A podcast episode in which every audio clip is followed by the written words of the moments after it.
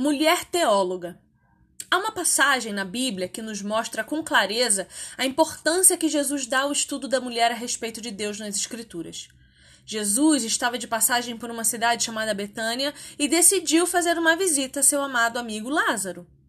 Chegando em sua casa, Marta e Maria, irmãs de Lázaro, se ocupavam na cozinha quando de repente Maria ouviu que Jesus ensinava sobre as Escrituras no chão na sua sala.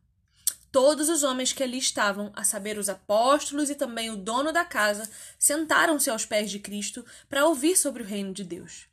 Maria, querendo saber o que se tratava, deu um jeito de escapar e sentou-se também ali no chão, bem perto do mestre, para ouvir mais a respeito do Filho de Deus.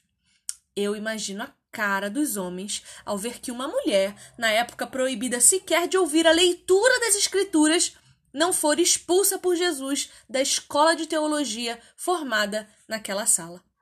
O maior teólogo que já existiu, naquele momento, permitiu que uma mulher estudasse em sua classe.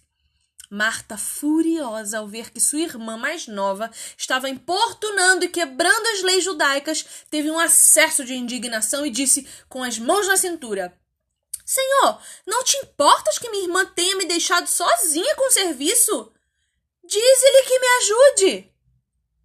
Mas o Senhor decide dar a nós o direito à educação, à salvação e o acesso à fé. Ele nos permite e nos conduz a sermos teólogas.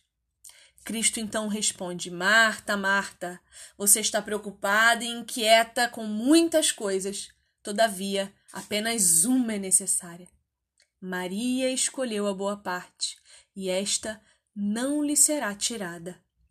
Esse texto você encontra em Lucas, no capítulo 10.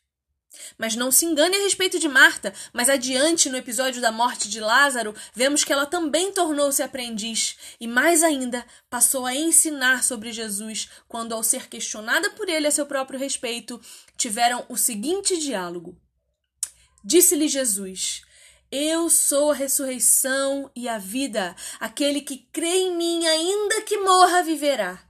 E quem vive e crê em mim não morrerá eternamente.